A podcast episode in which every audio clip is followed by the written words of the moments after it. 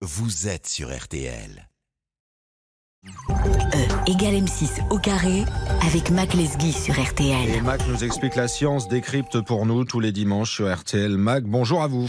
Bonjour Stéphane. Ce matin, on parle d'un projet de nucléaire révolutionnaire. Pourquoi? Eh bien car Stéphane, c'est un projet qui devrait faire plaisir à beaucoup de monde, à commencer par les détracteurs habituels de cette source d'énergie.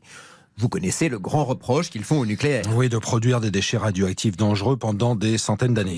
Exactement. Alors certes, ces déchets sont dangereux pendant des milliers d'années même, mais ce n'est pas pour autant qu'ils présentent des risques. Leur volume est très faible, on sait les confiner dans des enceintes étanches, et le projet est de les enterrer à grande profondeur dans une couche d'argile stable pendant des millions d'années. Mais tout ça, ça nous éloigne du sujet.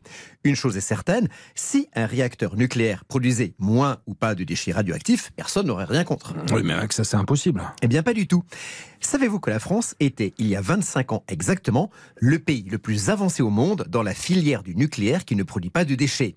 Un gouvernement, celui de Lionel Jospin en l'occurrence, a mis fin à cette avance en prenant la décision de fermer le réacteur Superphénix, qui en était le démonstrateur, ce qui a littéralement tué cette filière très prometteuse. Très bien, mais pourquoi on en reparle aujourd'hui? D'abord parce que cette filière a continué à se développer dans le monde, États-Unis, Chine, Inde, Russie, et ensuite parce qu'une start-up française, Naarea, a décidé de relever le défi, développer un petit réacteur dont l'avantage principal est qu'il utilise comme combustible des déchets nucléaires produits par les centrales classiques. Et du coup, comment ça marche?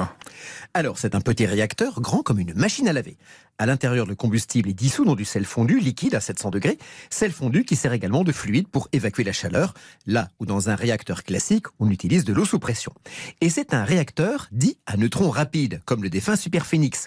Il va transmuter le combustible nucléaire, c'est-à-dire le transformer en d'autres éléments beaucoup moins radioactifs qui, eux, ne poseront plus de risque après quelques dizaines d'années. Mais s'il est petit, il ne produit pas beaucoup d'électricité? Alors, la puissance de ce réacteur, c'est 40 mégawatts. C'est-à-dire trois éoliennes géantes de 250 mètres de haut quand il y a du vent. Rapporté au volume, avouez que c'est pas mal. Mhm. Et le but premier n'est pas de produire de l'électricité, mais de la chaleur. C'est-à-dire Ben, vous savez, un réacteur nucléaire, ce n'est rien d'autre qu'une cocotte minute avec des trucs radioactifs dedans. On y chauffe de l'eau, elle se transforme en vapeur avec laquelle on fait tourner une turbine qui fait de l'électricité. Et après, on utilise de l'eau froide de la mer ou d'une rivière pour refroidir le tout. Ça fait beaucoup de chaleur perdue. L'idée ici, c'est d'utiliser directement la chaleur issue du réacteur. Beaucoup d'industries ont besoin de chaleur et utilisent pour cela des chaudières à gaz. Alors, vous implantez ce petit réacteur dans leur usine et du jour au lendemain, la production de l'usine est totalement décarbonée.